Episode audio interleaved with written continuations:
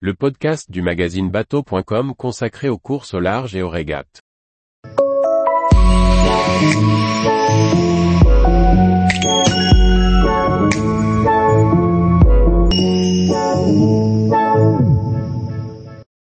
Conflit SVR Lazartigue et classe ultime 32 23e, la porte de sortie enfin trouvée.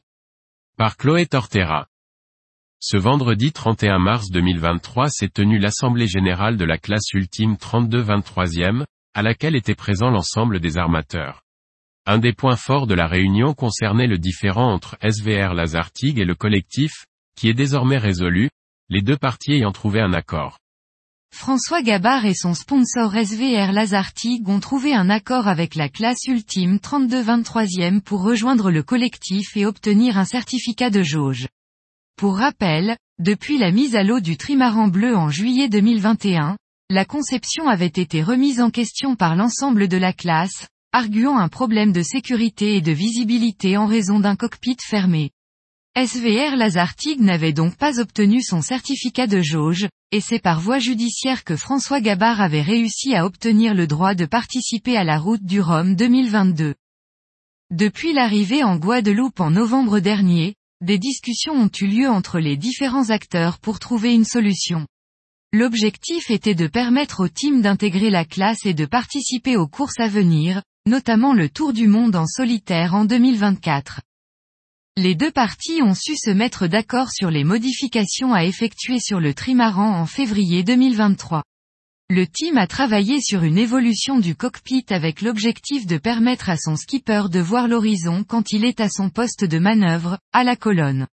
Ainsi, les planchers des deux colonnes de winch sont rehaussés, les deux bulles arrière élargies et rehaussées pour avoir une vision directe sur l'horizon en manœuvre, la baume est remontée pour s'adapter à la nouvelle forme des bulles. Les travaux sont actuellement en cours chez Mer Concept à Concarneau et suivis par le jaugeur de la classe, déjà venu deux fois pour constater l'avancée des travaux. Didier Tabary, PDG du groupe KRESK et propriétaire du bateau, j'ai toujours été très ouvert au dialogue et je suis heureux qu'il ait pu reprendre sereinement avec la classe ultime dans un climat apaisé.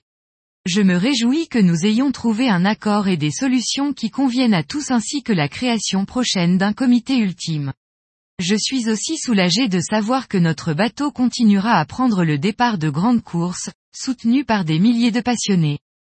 Le trimaran sera remis à l'eau en mai dans cette nouvelle configuration et une fois les travaux validés par le jaugeur, se verra remettre un certificat de jauge de la classe ultime 32-23e.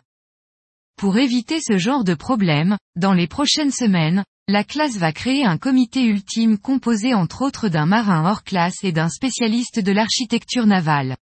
Ce groupe pourra ainsi répondre de manière impartiale aux interrogations techniques des teams. Tous les jours, retrouvez l'actualité nautique sur le site bateau.com. Et n'oubliez pas de laisser 5 étoiles sur votre logiciel de podcast.